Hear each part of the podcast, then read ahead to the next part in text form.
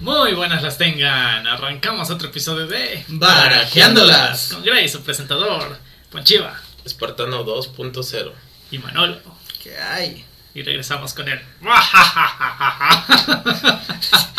Sigo insistiendo que te- por momentos te me figuras el, el conde contar, de repente este, de esos, de esos, este, villanos de caricatura, ¿no? De- no sé. ¿O quieres ser?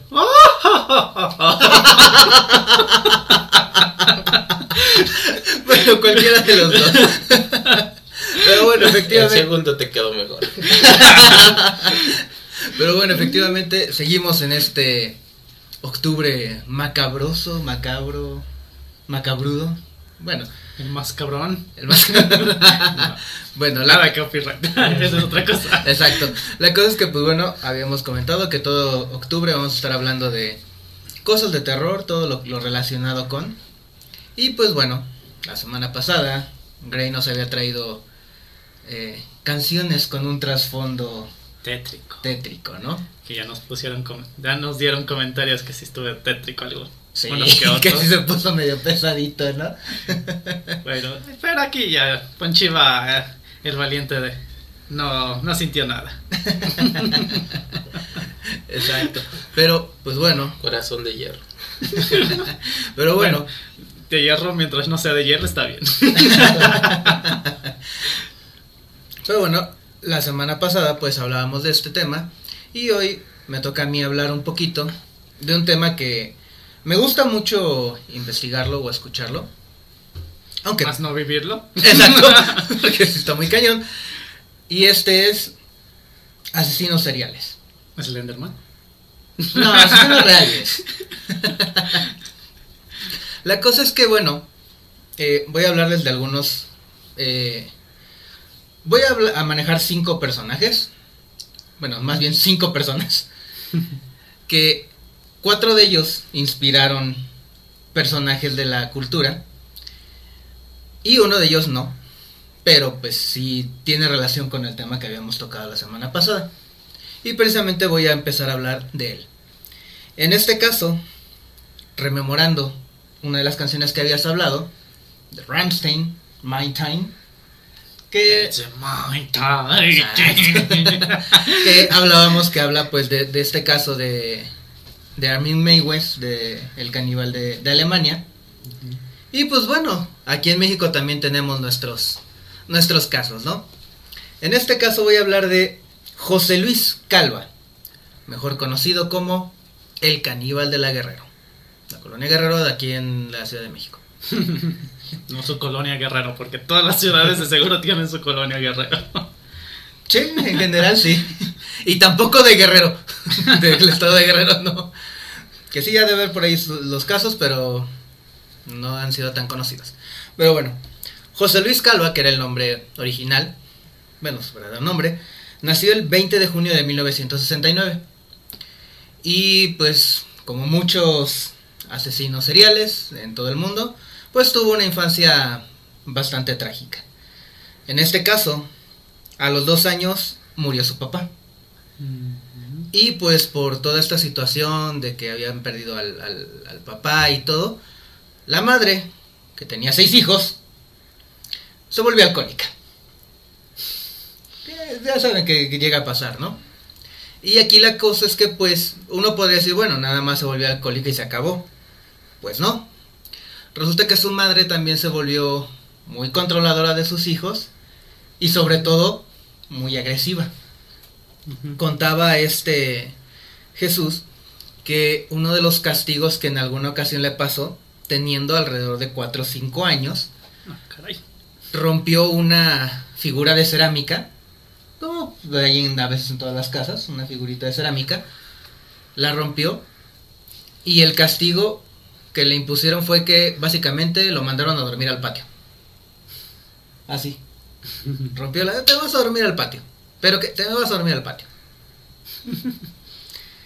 Y pues obviamente pues siendo así de controladora pues llegó un momento en el que como mucho niño a veces este piensa se fue de la casa y él sí se fue de la casa ¿A los cuatro años? a los seis Ah, a los seis años se salió de su casa ¿A los seis? sí a los seis años y estuvo viviendo en la calle eh, unos meses, donde pues bueno, se, se empezó a drogar, eh, estaba... ¿Seis años? Sí, Sí. a los seis, donde igual con pues gente de la calle robaba para subsistir y todo. Esta vida pues no no era para él y al final regresó a su casa. Su mamá sí lo dejó regresar, ¿no? Después de unos meses. Dice, ya fue suficiente el castigo por haber roto el, el muñeco de Ese su muñequito sí. Pero desafortunadamente siguió con sus con su vida pues trágica. Porque después de, de haber regresado unos meses, un año, no, no mencionan específicamente cuánto, un, her- un amigo de su hermano mayor lo violó. Entonces, co- como había mencionado, tenía seis, seis, bueno, eran seis hijos y pues bueno, uno de sus hermanos lo violó. No que su amigo de eso. Eh, de los amigos de su hermano, correcto, correcto. La cosa es que, pues bueno, dentro de lo que cabe, pues vivió una vida. Ya después de eso, pues sí podríamos marcar como normal, porque pues como pasa mucho con hijos que tienen madres controladoras, pues siempre quieren la, la aprobación de la madre. Y pues parte de lo que este era buscando esta aprobación era que cuando él salía con una chica, él, él durante lo que fue secundaria y preparatoria fue muy retraído, fue muy cerrado. Pero las, las pocas chicas con las que llegó a salir las llevaba a su casa para que la mamá lo- la, la aprobara. La situación es que eh, para el año de 1992 él se casó. Y tuvo una hija en ese matrimonio, pero pues no, no, no terminó bien su matrimonio, se divorciaron. La, la mamá pues se llevó a la hija y se acabó, ¿no? Después, en 2004, él se vuelve a casar. Y aquí fue donde ya empezó el problema, bueno, lo feo de este caso. Porque a su pareja, no tuvo hijos con esta, porque después de que de un tiempo y que empezó a ir mal el matrimonio, secuestró a su pareja, la violó, la torturó y la asesinó. Chan, chan, chan. Así es. Y pues bueno, pocos meses después de que asesinó a esta pareja, eh, hizo lo mismo con una prostituta. Igual, la secuestró, la, la mató y bueno. Eh, se supone, y esto por, por las investigaciones que se hicieron, todavía mató una víctima más. La tercera. Y fue entonces cuando cometió el error que al final por el que lo capturaron. ¿Cuál fue este error? Que básicamente empezó a enamorar a una chica de 32 años, bueno, ni tan chica ya, pero que su familia se preocupaba mucho por ella. Era católica. Eh, creo que sí. Era religiosa, pongámoslo así. La cosa es que, eh, pues cuando desaparece, la familia sí metió la, la, demanda. la denuncia en- en- en, En la procuraduría. No, no lo conocían, pero pues la, la Procuraduría sí hizo sus investigaciones. En aquel entonces, en cuando eran un poquito más rápidos. Pues estamos hablando del 2007. Eran un poquito más rápidos. Exacto. 14 años. Exacto.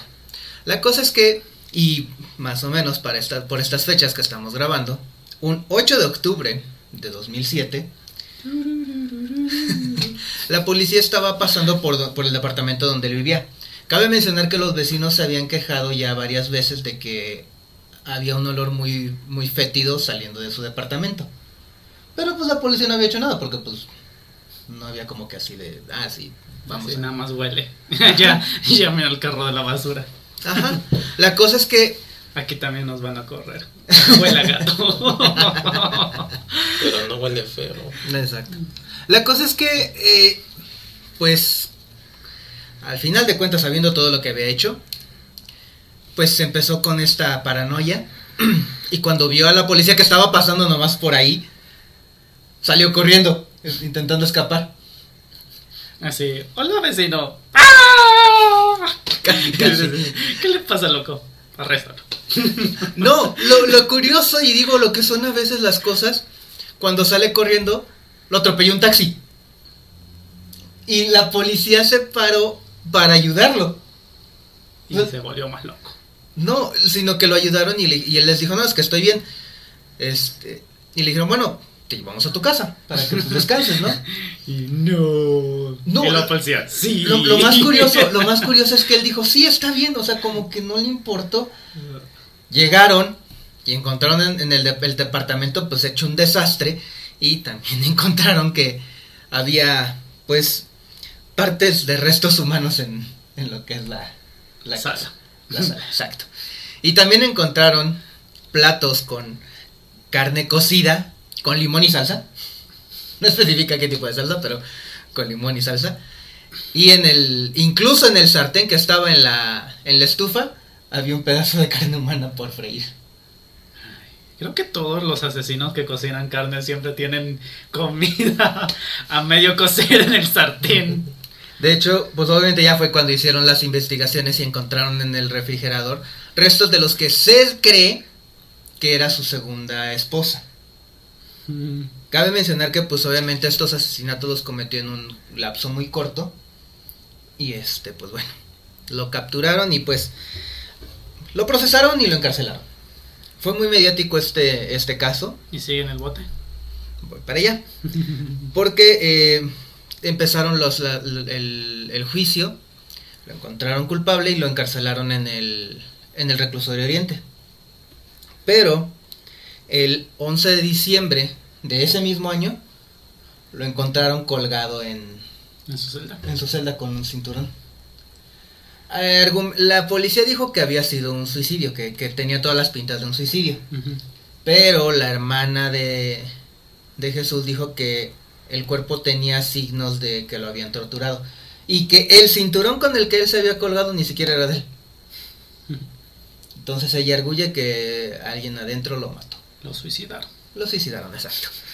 Ahora, este caso también fue un poquito curioso porque, eh, para empezar, él, él siempre se declaró este Inocente. inocente, inocente, pero de que había comido carne. O sea, no, Inocente en el canibalismo. Exacto. Inocente en el canibalismo. O sea, y, y pues bueno, per se no le puedes comprobar porque nu- nunca se vio comiendo. Es que es el clásico de yo la preparo pero no la consumo.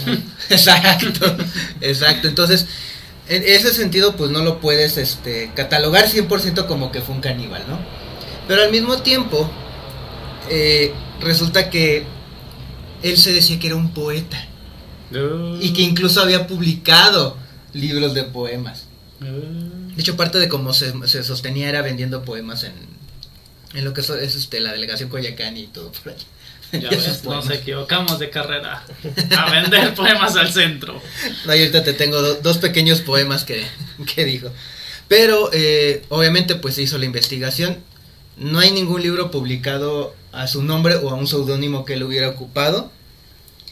Y algo que se les hizo muy curioso a, a los policías cuando entraron al departamento, aparte de todo lo que encontraron, obviamente, fue que eh, tenía una foto de Anthony Hopkins caracterizado como Hannibal Lecter con el bozal en este como póster.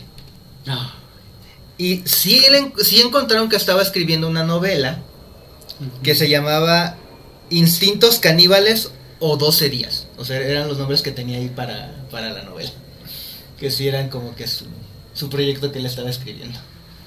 Pero nunca lo publicó. y como decía, es, este, encontré dos pequeños poemitas que, que él este, se supone que... Esto se supone que se los eh, mandó a la última chica que mató. Nunca le llegaron. No, sí, porque su- eh, estos los encontraron, estaban en, en la computadora de la chica. Ah. Los tenía ahí pegados. Y dicen así. El primero dice, es la ausencia de tu cuerpo que me falta junto a mí. El deseo de atraparte entre mi almohada y sus sueños. Es tu mirada que se clava en mí como lanza de cazador. Eh, muy chapa. El, el otro me queda así de... uh, ok. Porque el segundo dice, gracias por dejarte ser parte de este universo. el tuyo, el mío, el de nosotros dos, tuyo, desde el origen hasta la evolución. Ah, Me suena una canción de Arjona. con razón no vendía poemas en el centro. La- Tan malos. La cosa es que pues sí, este fue este el es a resumidas cuentas y sin contar tanto detalle porque si hay mucho detalle eh, por ahí medio loco, el caníbal de la guerrero. Pero no que no era caníbal. Se le quedó el apodo. Se le quedó el apodo, exacto. Le dieron un título que no merece. Básicamente. Pero bueno, vamos de un supuesto caníbal, El mal poeta de la guerra. el mal poeta, a alguien que sí inspiró a un caníbal.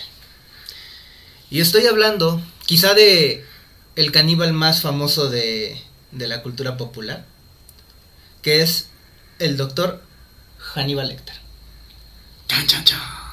Porque el doctor Hannibal Lecter, para el que no lo sepa, está inspirado en un asesino. No serial, pero un asesino. Muchos creían que estaba inspirado en el asesino serial Ted Bundy. Porque era un personaje muy carismático, era muy inteligente y todo. Pero no. Resulta que Thomas Harris, el, el autor de los escritor, el, el autor de, de los libros, y que obviamente también es el, el autor de las películas, dijo que no, que está basado en un en una persona, en un doctor mexicano, al que él únicamente conocía como el doctor Salazar, porque no se acordaba del nombre. Y de los famosos de los Salazar. Así es Exacto. como nuestros primeros podcasts. Ah, sí, me acuerdo de esto, pero no sé el nombre. Cuando no- Ah, tú menciónalo nada. Cuando solo, solo hablábamos de sí no- y no nos poníamos a investigar. Pero bueno, la cosa es que el doctor Salazar, el verdadero nombre era Alfredo Ballí Treviño. Él nació el 8 de octubre de 1900... eh, no, miento. De, él por qué se hizo famoso. El 8 de octubre de 1959, siendo él ya médico, entró a su a su se me fue el nombre a su consultorio perdón entró a su consultorio Jesús Castillo Rangel un joven de 19 años que la gente rumora que era su amante. Se rumoran igual que hubo una discusión entre ellos y Ballí Treviño le inyectó pentotal sódico. Eh, Mm, Bueno, no sé si, si acá Ponchiva, que está metido en, en- en la enfermería, sabes lo que es el pentotal.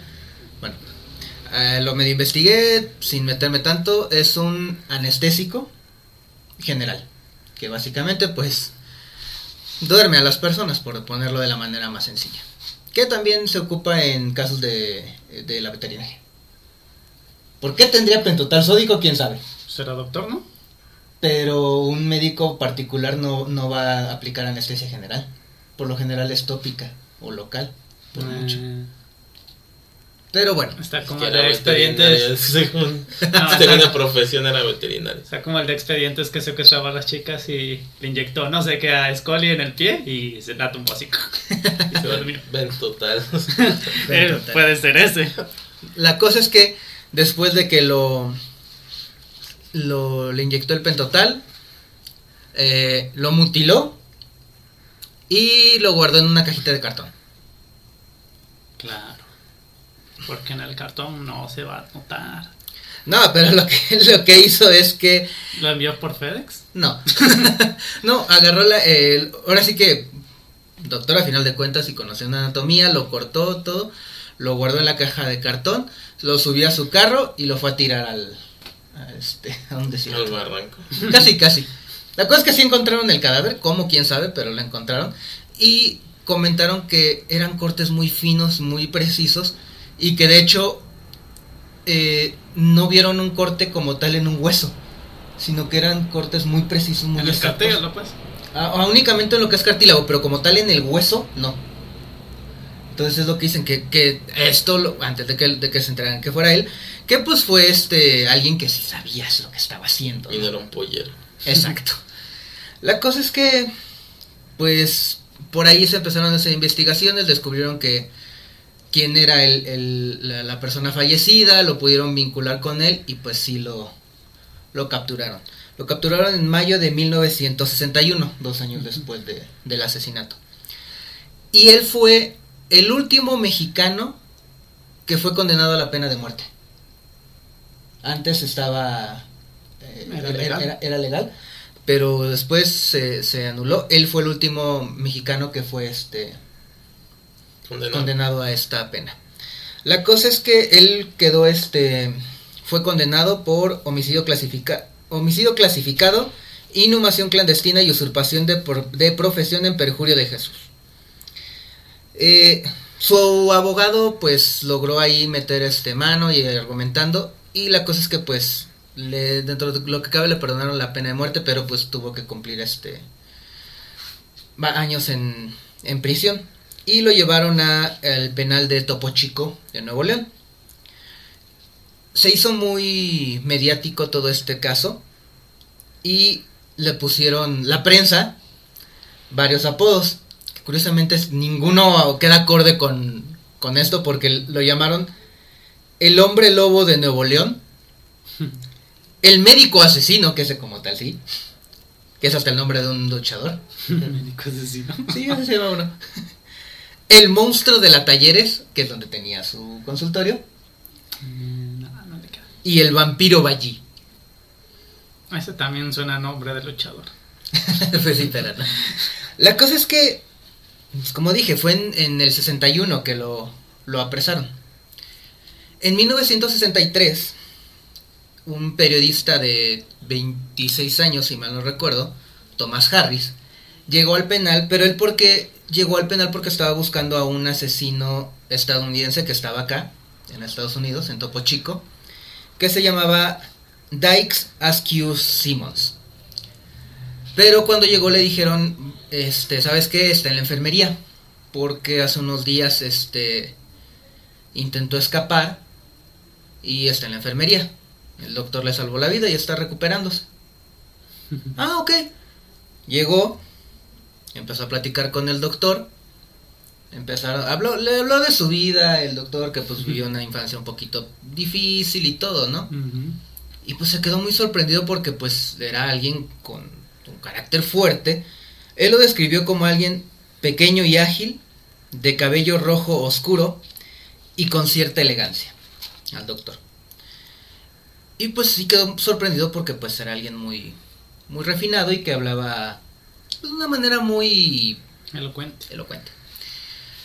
Llegó el director del penal y dijo, ¿sabes qué? Pues mira, ya pues, terminó tu tiempo, ¿no? Ah, ok. Agarró, se despidió del doctor y se fue.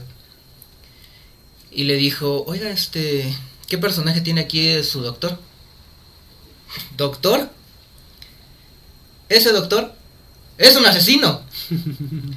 Porque Ballí estuvo trabajando en la prisión como el doctor de la prisión.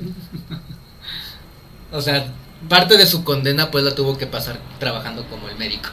Por lo menos hacía algo. De hecho, el, el director de la prisión le dijo, y cito, él nunca dejará este lugar, está loco. Y algo con lo que este, algo muy común que decían los este, los presos es que con la gente pobre no se comportaba como un demente. O sea que dentro de lo que cabe pues era alguien que estaba haciendo un bien dentro de... Si puedes llamarle bien. La cosa es que, pues el director de la prisión se equivocó porque en el año de 1981 salió de prisión. Lo soltaron. Curiosamente, después de que él salió, no sé cómo, la cosa es que lo dejaron seguir este Ejerciendo. ejerciendo. Puso un pequeño consultorio donde principalmente este atendía a gente pobre. Mm. Y dicen que era buen, un buen médico, o sea que sí los atendía bien. Y un conocido que era reportero en alguna ocasión le quiso preguntar por lo que había hecho con el asesinato, ¿no? A lo que él le contestó, cito, si lo desea podemos hablar sobre cualquier otra cosa, excepto eso. No quiero revivir mi oscuro pasado. Pagué lo que tenía que pagar. Ahora solo espero el castigo divino. Ballí falleció en el año de 2009. No se sabe exactamente si él en algún momento supo que inspiró a uno de los asesinos más conocidos de, Hollywood. de Hollywood, Hannibal Lecter. Porque lo explicó Thomas Harris a los, eh, cuando se cumplieron los 25 años de que, de que escribió el libro, que él había basado el personaje en este Ballí. No, no en, en Ted Bundy como todos pensaban, sino que fue en Ballí. No sabemos si, si él en algún momento lo supo, pero pues sí. Igual, es un asesino, eso, eso en ningún momento lo vamos a negar, que a lo mejor tuvo un pasado difícil. La mayoría de los asesinos tienen un pasado muy difícil. Y pues bueno, al final, eh, el personaje de Hannibal Lecter, de lo que se conoce, tuvo alrededor de nueve asesinatos. Ah, caray. Dentro de lo que es este los libros. Más o menos se tiene entendido que esos que mató nueve personas, pero el doctor pues solo se le conoce uno. Pero bueno, ese es, como dije, quizá uno de los más este conocidos personajes, ¿no? Voy a hablar ahora de igual otro asesino de películas que a ver si ubican quién es. Jigsaw. No, todavía no. Él- él hasta donde yo sé no está basado en nadie. La cosa es que él cada se escapó del psiquiátrico un 31 de octubre de 1963 y llegó a su pueblo natal, Haddonfield, Illinois, para empezar a hacer su serie de asesinatos. 31 de octubre, día de Halloween. Jason. Casi. Freddy. De hecho, Myers. de hecho hay quien Michael Myers. Es. Hay quienes dicen que Jason en cierto modo está basado de Michael Myers. La cosa es que sí, efectivamente Michael Myers, que pues bueno, muchos lo conocemos por las películas de Halloween y que fue creado por el, el productor y director John Carpenter. De aquí hay dos, tres leyendas y dos datos históricos de los que se basó John Carpenter para armar todo el personaje. La primera mm, rememoranza que tiene él de donde sacó el personaje, cuando él estaba estudiando, los llevaron en alguna ocasión a un este, hospital psiquiátrico. ¿Por qué no sé, pero los llevaron a un hospital psiquiátrico? Donde conoció a un niño esquizofrénico que tenía de 12 a 13 años. O sea, no, no sab- no sabía exactamente la edad. La cosa es que él dijo que tenía una mirada esquizofrénica, una mirada realmente demoníaca. Fue traumatizante para mí, probablemente lo más terrorífico que he visto nunca. Niños locos. Si recordamos, Michael Myers, de las primeras veces que lo vemos en las películas, sale como un niño. No sé, nunca he visto esas películas. Como que. mm, No, No te llaman. No me, lleg- no me llegaron al terror. La cosa es que, pues sí, las primeras apariciones que hay de, de Michael Myers es cuando él es un niño. También él se inspiró un poquito por un este. Es una leyenda urbana estadounidense que se dice que fue el asesinato de Janet Christman en 1960. Se supone que ella era una niñera a la que asesinaron cuando ella estaba cuidando a un niño en los años 50. Que eh, dice la, cuenta la leyenda que, le, que llegaban llamadas al teléfono de la casa. no, donde básicamente este alguien le decía que, que checara, que revisara que estuvieran bien los hijos. Y que eh, esta niñera se dio cuenta de que las llamadas eran de Dentro de la casa. dentro de la casa. ¿Cómo te enteras de que son dentro de la casa en esa época? Es lo mismo que yo me pregunté. Por eso te dije que es una leyenda urbana. La cosa es que se supone que ella termina. Estaban buenos los localizadores, ¿verdad? No, lo- lo- de hecho la leyenda también te, es- es- te cuenta aquí y es ahí un poquito confuso porque te dice que ella se escapa, pero que encontraron a los niños muertos y después la encontraron a ella muerta, pero en, en un día posterior. Esta la esta historia el, eh, John Carpenter la toma y para hacer el, el guion de When a Stranger Calls. Y el guion original de la película Halloween se iba a llamar The Babysitter Mur- Murder, el asesinato de la niñera. Pero después lo cambió. La cosa es que él, este, eh, poco después se enteró de un, este, pequeño caso de, de un niño, que fue el otro con el que terminó de armar el personaje, en cuanto a las leyendas, que se llamaba Stanley Stiers. Se supone que en este caso nacieron en el hospital dos niños el mismo día y que la enfermera los cambió. Y este la familia sí se enteró de que de que los habían cambiado años después, pero mm, ya no hicieron el cambio porque el bebé de la otra familia murió en un accidente. Mm. Pero la cosa es que decidieron tener una hija, bueno, decidieron tener otro hijo, resultó una niña, que se llamaba Susie. Y cuando ella nació, empezaron a maltratar a, a Stanley. La cosa es que también la hermana lo maltrataba. Entonces era, Era un hijo de lechero. básicamente. Toda la familia, o sea, le caía encima, ¿no? Lo, lo- lo- lo maltrataban. Y el, un 30 de octubre del año 1923, cuando él tenía 11 años, lo castigaron los papás por quién sabe qué, Por tirar el jarrón. va a lo mejor. No, pues no, no- no era este hermano del, del caníbal. La cosa es que lo castigaron y no lo dejaron salir a, a pedir dulces de Halloween. ¿Y qué hizo él?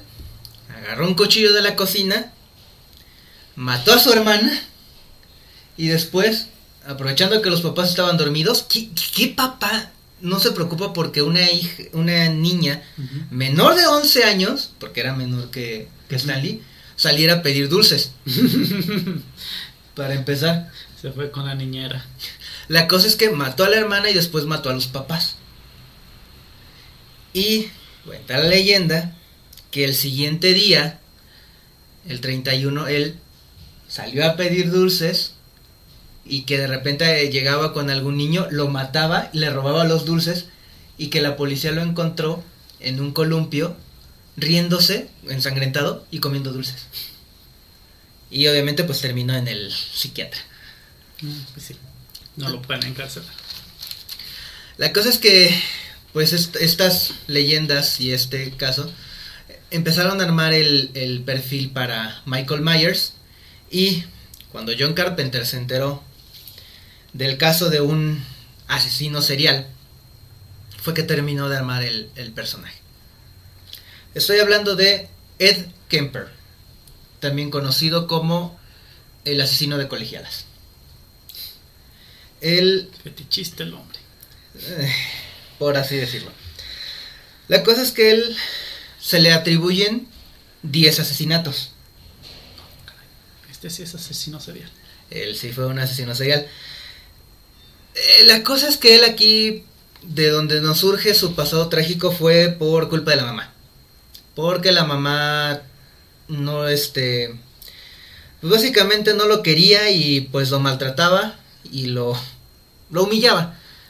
Em, eh, él desde el principio fue un niño muy grande. Cuando nació pesó 6 kilos. Bastante. A los 15 años ya medía 1,93. O sea, ¿A los qué? 15 años. Ah, no ma. Ah, no ma. Eh, Básicamente era un gigante. Pero curiosamente, en, ya entre todo, así que durante su edad le hicieron en algún momento un test de IQ y resultó que tenía un coeficiente intelectual de 145. El promedio es de, de, de 90 a 109. O sea, básicamente era casi un genio. Ujú. La cosa es que, pues bueno, yo creo que por ahí debieron de pensar que algo estaba mal cuando a los 12 años su juego favorito era jugar con su hermana a la cámara de gas. Básicamente jugaba con su hermana como que la metía en una cámara de gas hasta que ella se moría. ¿Cuántas veces jugó con eso con Varias. su hermana? Varias, o sea, era, su juego favorito de ¿Y ellos. cómo es que se moría la hermana cada No, no vez? se moría, pues, o sea, Entonces- lo fingía. Ah, Yo veo tus niveles de CO2 ya muy altos. Muérete. Por lo menos no jugaba como Merlina y Pericles a toquecitos. Exacto. Pero ese era su juego favorito. Digo, yo, yo, yo uno pensaría que, que algo, algo estaba mal, ¿no? Y a la mamá no le importaba. No, la mamá lo buleaba.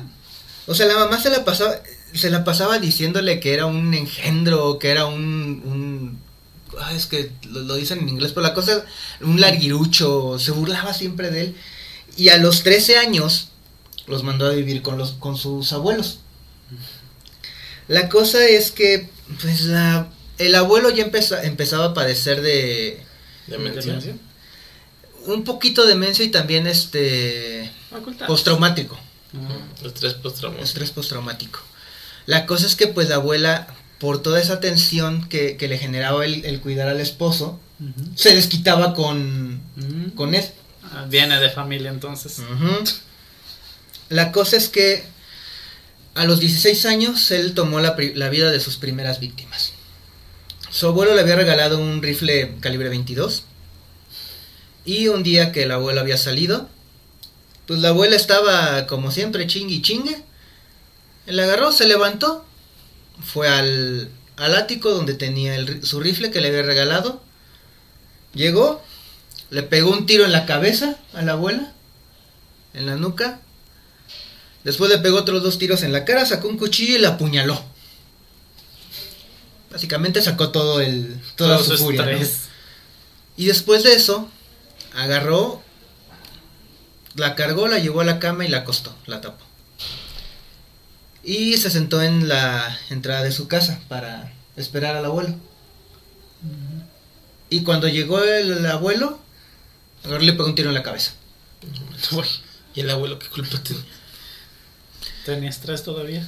La cosa es que eh, por ahí que se comenta, digo, no es como que sea, se pueda comprobar, que él eh, dijo que pues no quería eh, que su abuelo pasara por la angustia de que su nieto había matado a su esposa. Y Mm. prefirió evitarle toda esa angustia. Más estrés. Exacto, y lo terminó matando. La cosa es que él después de que, de que los mata, le habla a su mamá diciéndole que había matado a sus abuelos. Y la mamá le dijo, pues háblale a la policía.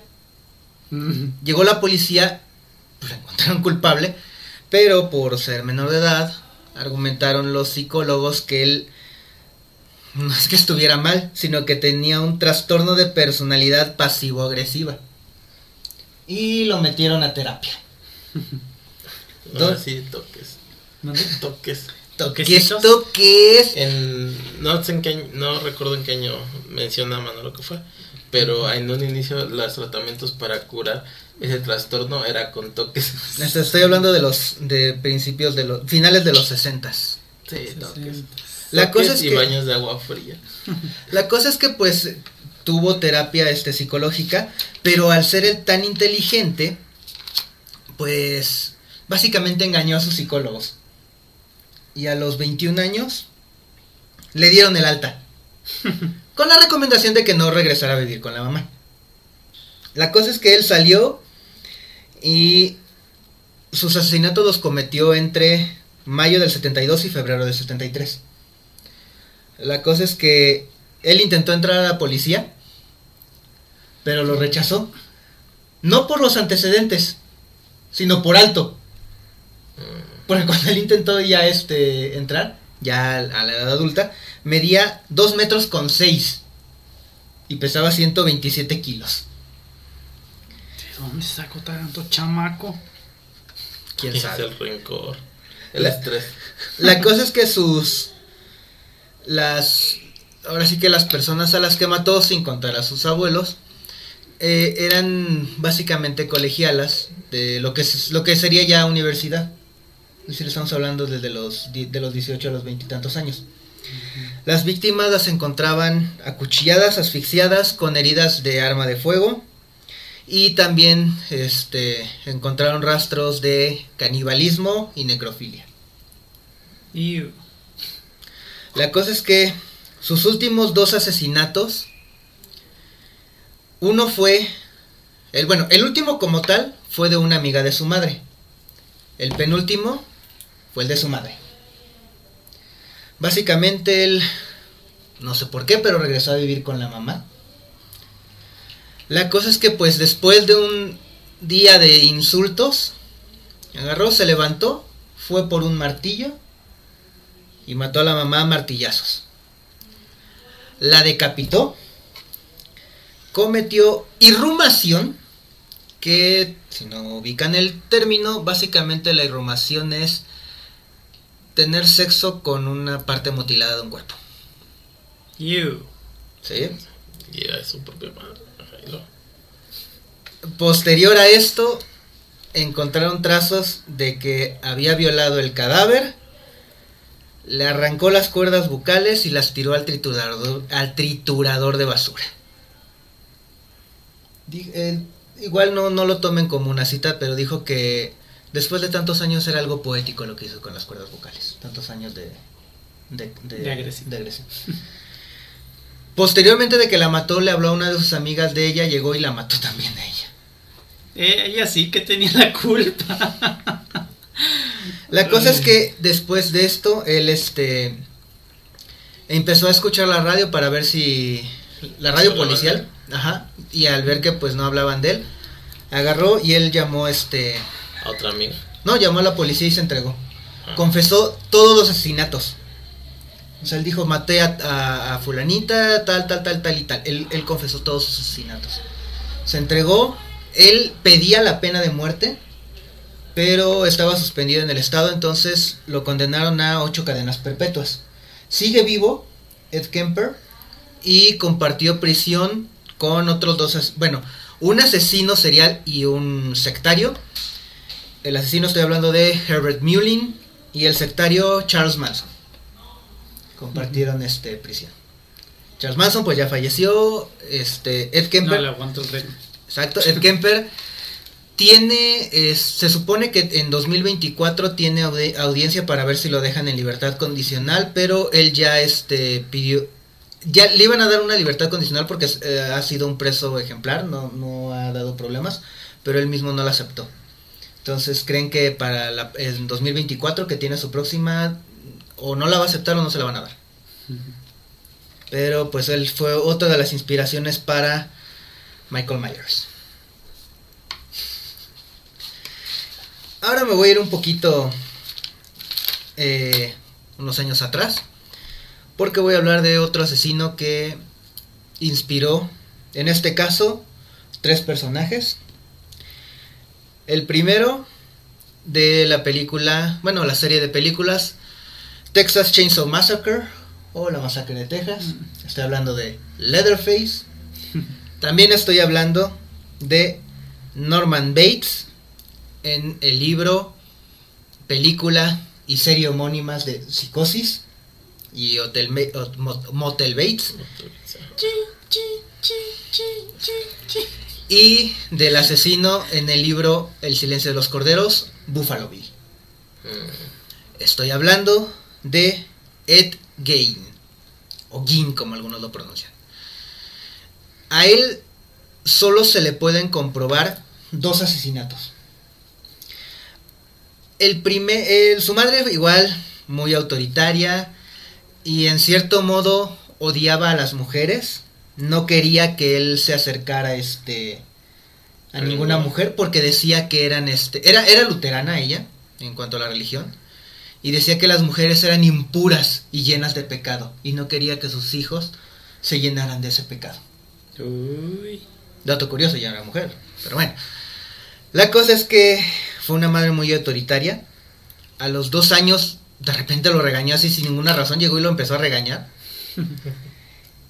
Y a los siete años, él, ahora sí que lo, lo mandó a comprar pan. Perdió las monedas. Lo Se fue a las maquinitas. No dicen exactamente cómo, pero Se fue a jugar KOF. Exacto. La cosa es que llegó a su casa y aparte del regaño, todavía la mamá le dijo, y eso él, él lo, lo- lo comentó años después, eres un niño espantoso, solo una madre podría quererte. Como al mismo tiempo como que hablándole en tercera persona, o sea, solo una madre te podría querer, pero yo no. La cosa es que En este caso se cree que él, la primer víctima, y eso no hay manera de comprobarlo, porque él igual en ningún momento dijo que, Yo no fui. que lo había hecho, eh, fue, se cree que fue su hermano Henry Gain, que desapareció en un incendio que había, que había pasado cerca de su plantío donde ellos vivían, y que pues se les, hizo, se les hizo muy raro que Ed Gain solo dijo, pues bueno, es curioso cómo a veces la vida tiene cosas curiosas. Entonces, no se sabe exactamente si él lo mató o no, pero la cosa es que pues perdió a su hermano. Eh, un año después de que falleció su hermano, su madre, eh, bueno, su padre ya había fallecido y su madre padeció este un derrame cerebral lo, lo que le causó una embolia. No murió en ese momento, ella murió varios meses después. La cosa es que pues toda su vida él siempre quiso ser el, el niño que, que le agradaba a la mamá y siempre quería hacerle este caso a todo lo que ella decía. La cosa es que pues cuando ella muere pues empieza cierta esquizofrenia, porque él decía que todavía oía a su mamá en su casa. Y su casa era de dos pisos, él vivía nada más en lo que es la, la planta baja y la parte de arriba que es donde estaba el cuarto de su mamá, básicamente él selló esa, esos cuartos, no entraba. Y si bien encontraron los cuartos posteriormente llenos de polvo, los encontraron muy ordenados. Entonces como que era como que este odio amor hacia esta mamá autoritaria que él tuvo. La cosa es que en los años siguientes de la muerte de su mamá, en el pueblo donde, donde él vivía, desaparecieron entre 3 y 5 personas. Hay quienes creen que fue él el que los, las mató, no hay manera de comprobarlo. La cosa es que eh, en el año de 1957 eh, llegó a la taberna del pueblo, sacó su pistola calibre 22, muy curioso que sea calibre 22, igual que en el caso de, de, de Kemper. Y cuando ya habían cerrado la taberna, él todavía se quedó tantito a ayudar a cerrar y le pegó un balazo en la cabeza a la dueña de la taberna. La cosa es que no se, se la llevó a su casa. Y bueno, ahorita voy a llegar a la parte de, de lo que hizo con el cuerpo. La cosa es que ese mismo año, pero el 16 de diciembre, llegó a, a una de las tiendas del pueblo y con una pistola calibre 22 otra vez, mató a la señora Warden, que era la, la de la tienda. Y No que... tenía pelos. Exacto. Y donde también ahí fue el error que el- pues le costó también la el, el arresto porque era la mamá del sheriff.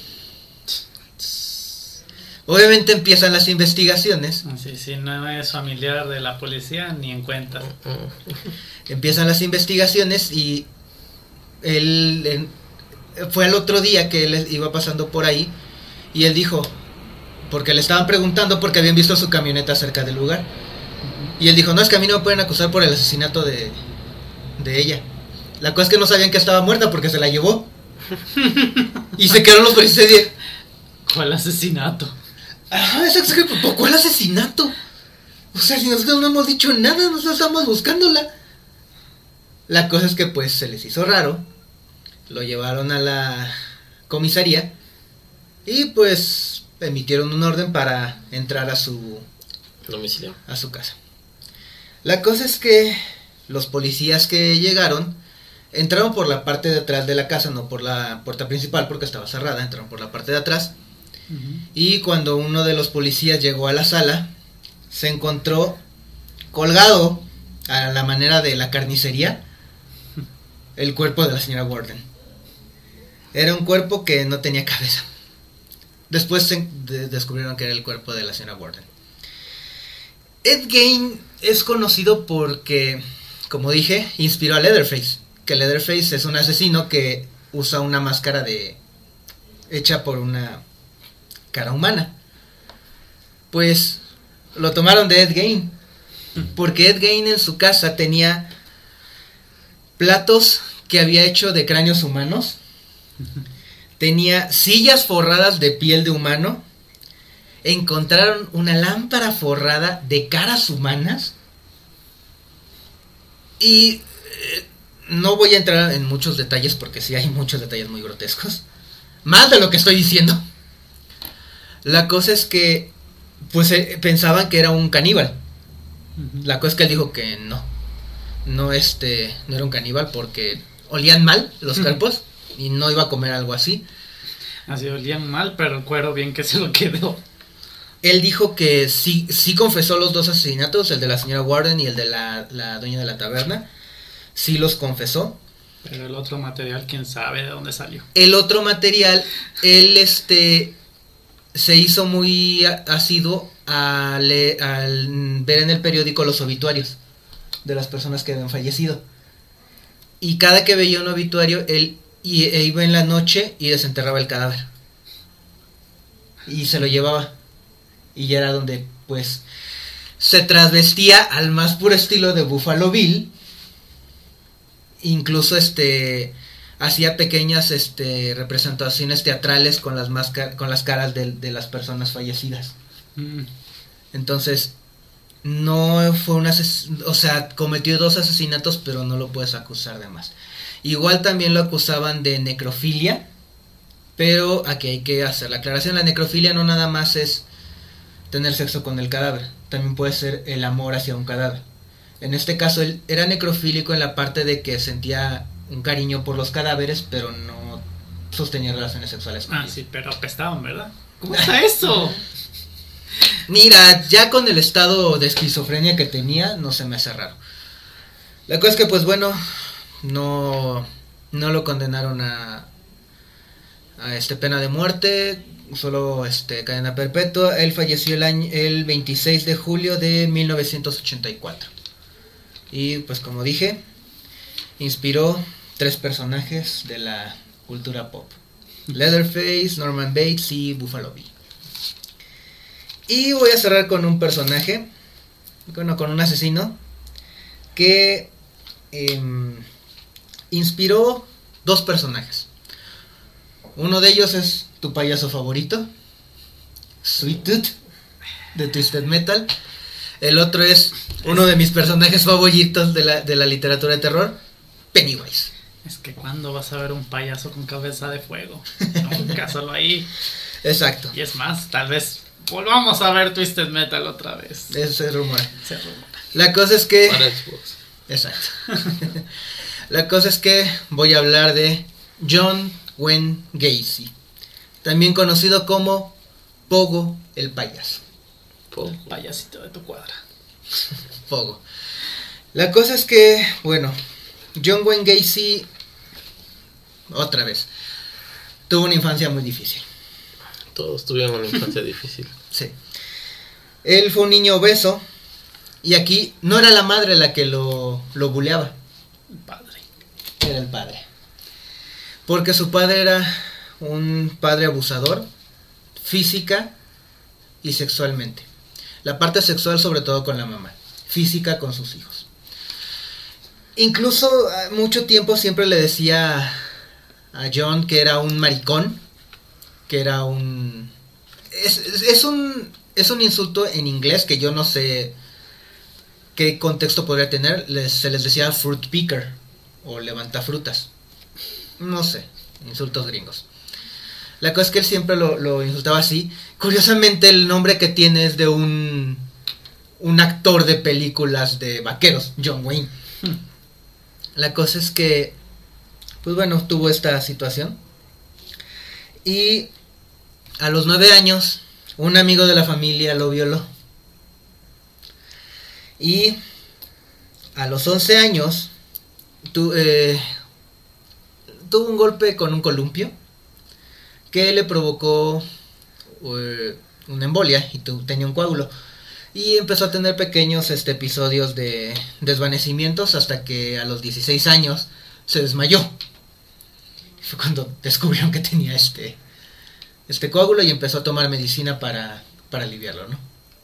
Sí se curó, a final de cuentas, pero, pues bueno, 10 años después, en 1968, lo acusaron de abuso sexual a un menor. y lo encontraron culpable. Aunque él siempre argumentó que fue que todo había sido con consentimiento de la otra parte, pero como era un menor, pues bueno, lo acusaron y lo sentenciaron a pasar 10 años en prisión. Pero por buen comportamiento lo liberaron a los 18 meses. Estuvo año y medio. Estuvo año y medio en prisión nada más. Después de que salió empezó pues a trabajar de manera normal. Y eh, incluso se unió a la, estuvo metido en la política por parte del Partido Demócrata en Estados Unidos. Donde incluso conoció a la primera dama Rosalind Carter. O sea, llegó a puestos altos. Y mientras, y había momentos en los que si no estaba metido en la política, empezaba a hacer este personaje de Poe. Para estar con los niños. De político a payaso. Exacto. Qué gran diferencia. No, debía ser mexicano. Mi amor tiene raíces mexicanas. Puede ser. La cosa es que, eh, pues después de estar en la política, empezó a meterse, empezó a trabajar como contratista. Y pues bueno, fue cuando empezó a hacer sus asesinatos. Estoy hablando que estos asesinatos los cometió entre los años, en los años 70 y uno de los este, sobrevivientes, porque no aceptó ir con él, que fue David Daniel de 28 años en ese momento, con, contó el modus operandi que tenía para, para sus víctimas. Que es que básicamente se acercaba con chicos, sobre todo que tenían ciertas inclinaciones gays o bisexuales, y les ofrecía llevarlos. Eran estos chicos que se escapaban de casa y él se ofrecía llevarlos a la parada de autobuses para que se fueran. En el caso de David fue insistente, dice que, que siete veces le insistió y que hasta le ofreció marihuana. Él no quiso, no quiso, no quiso, no quiso. La cosa es que pues él desistió y se fue.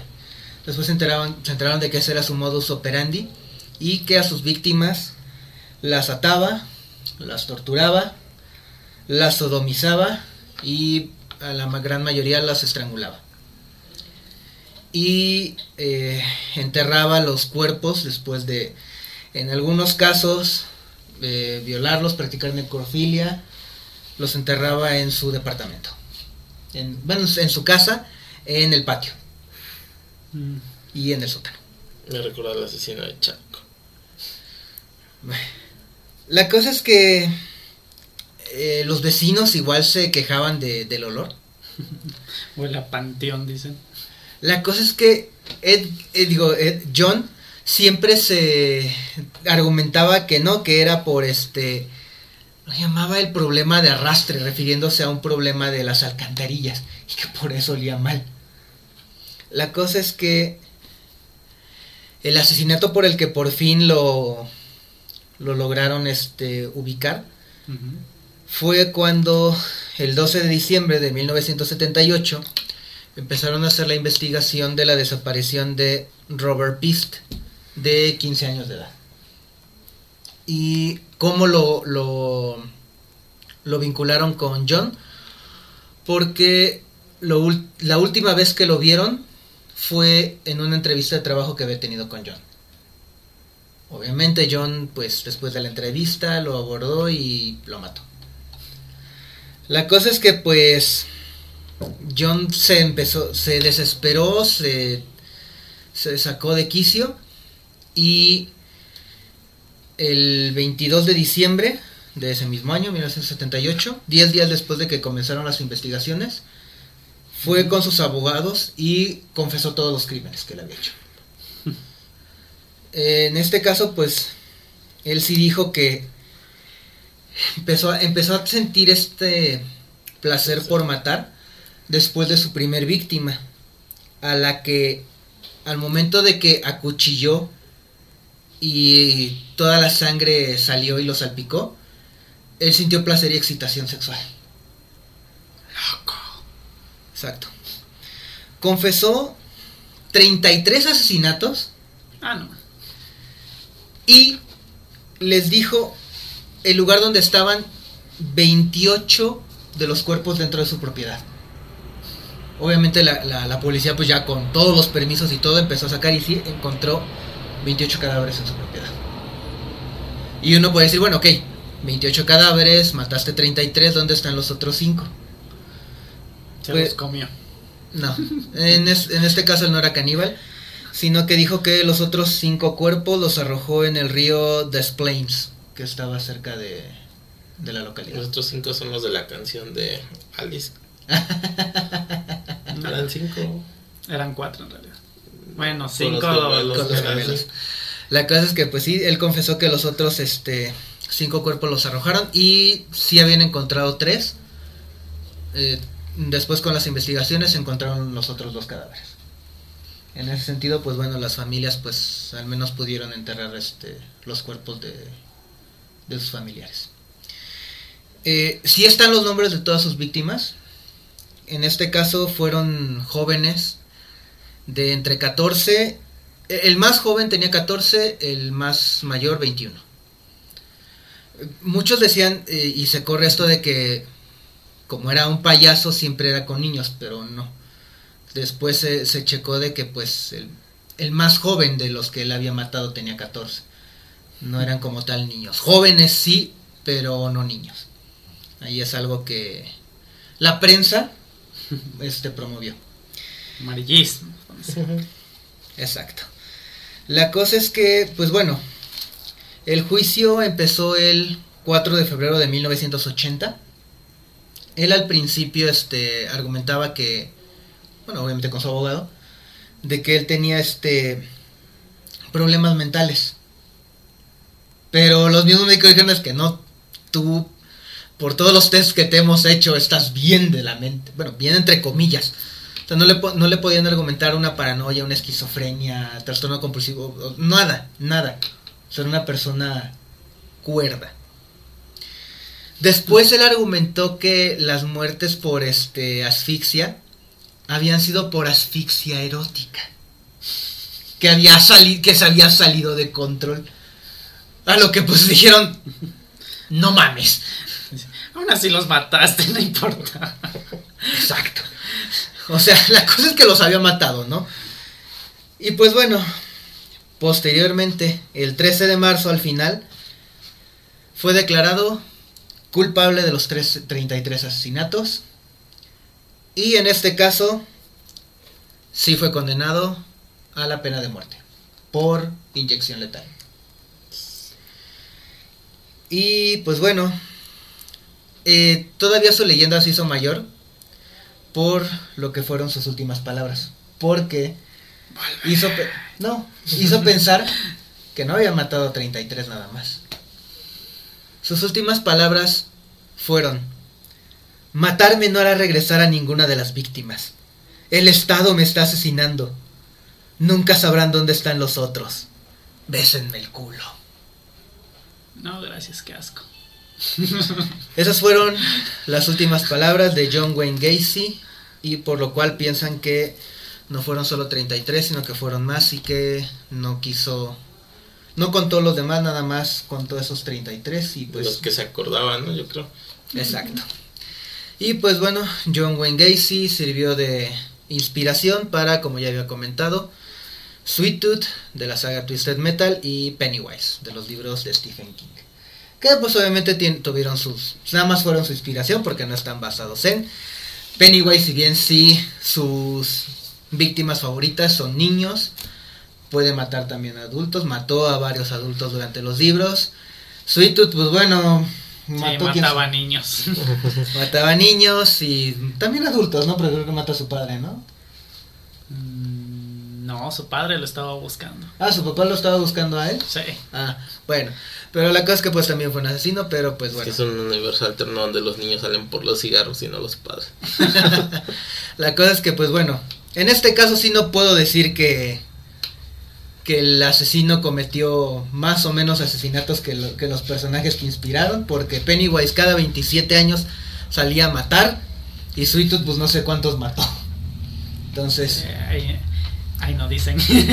Ahí no Solo- te dicen nada. Solo dicen que era un asesino. Sale, sí, sí, sí. Pero pues obviamente, a un torneo. obviamente estoy omitiendo muchos detalles muy pesados en estos casos. Porque pues sí son detalles de mal gusto. Que, Grotescos. grotescos que la verdad no quiero tocar porque sí son muy pesados. Nada más estoy hablando en general y hay muchísimos más asesinos que cometieron cosas peores. Hay person hay person hubo personas que a lo mejor solo cometieron un asesinato pero fueron más malvados que estos y que tal vez si por ahí ustedes quieren hablaré de ellos con igual El próximo año. Tal vez el próximo año hablemos de. Pero igual voy a omitir muchos detalles porque sí hay muy pesados. Hay por ahí al- algún. Hay una persona, una tipa súper culera. No puedo encontrar otra palabra. Que solo escuché dos veces ese caso. La primera porque lo- lo- eh, fue uno de tantos que, que escuché. La segunda fue porque no creí lo que había escuchado. Dije, ¿La mata viejitas? no. No, esa dentro de lo que cabe fue, fue tranquila comparada. La cosa es que la segunda vez que lo oí me quedé, no, no lo vuelvo a oír. No lo vuelvo a oír. Es la fecha que no lo he vuelto a escuchar. Pero sí, y hay algunos casos que más que otra cosa dan coraje. ¿Ves que no importa cuál sea el caso, terminas con coraje después de verlo? Dices, ¡ah! maldito". Oye, lo mismo, por ejemplo, en el caso de, de, de Kemper. Ahí había una señal ya desde antes, cuando jugaba con su hermana a la cámara de gas. Ahí había una señal, o sea, pudieron haber, se pudieron haber evitado esos asesinatos que él, que él este, cometió, si hubiera tenido una terapia posiblemente. Pero tenía una madre. Pues, abusiva, era una era madre abusiva, sí. Y al final, pues, su- se- de- él mostró que, pues, to- casi toda la ira que tenía era hacia la madre, porque, si bien, ok, después mató a la amiga de la mamá, que sin deberla ni temerla le tocó, pero pues fue después del asesinato de la madre que terminó con todo. Pero sí son casos muy pesados. Y es como dicen, a veces, más bien muchas veces, la realidad supera la ficción. Y pues bueno, por esta semana y en este caso, voy a dar por concluido estos asesinos seriales.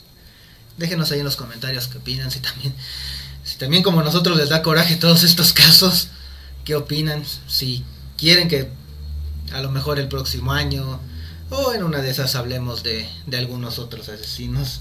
O bueno, yo les hable de, de estos. Déjenos ahí en los comentarios. Díganos sus opiniones. Y pues bueno, ¿alguna conclusión que quieran dar?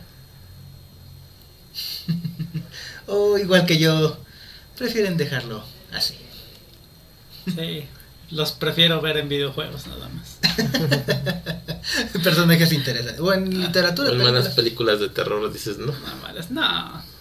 Pues Tienen mira. que ser en buenas películas, si no, no me gustan. Pues mira, Texas Chainsaw Massacre dicen que es eh, eh, hay mucho gore, pero no es mala. Eh, Psicosis es un clásico. Sí, pero como es antigua, nunca me ha llamado la atención. Este, Es muy, una película demasiado tranquila. El silencio de los corderos es un peliculón, no por Buffalo Bill, Ay. sino por Hannibal. Esa es muy psicológica, tienes que aguantar la primera mitad para Sí. llegar a la parte es, mm, más un poco interesante. Pennywise, pues bueno, es un personaje ya de la cultura popular. Sweet Tooth, para los que conocemos los juegos, pues también es un buen personaje. Eh, Pero nadie le gana a Freddy Krueger. Cuando Entonces- convierte a la chica en cucaracha, se la come. Ah, Y Kemper, pues bueno, el, este, Michael Myers, que también es- un, ya es un clásico de lo que es el terror. Ok, se pueden hacer buenos personajes, pero que solo se queden ahí.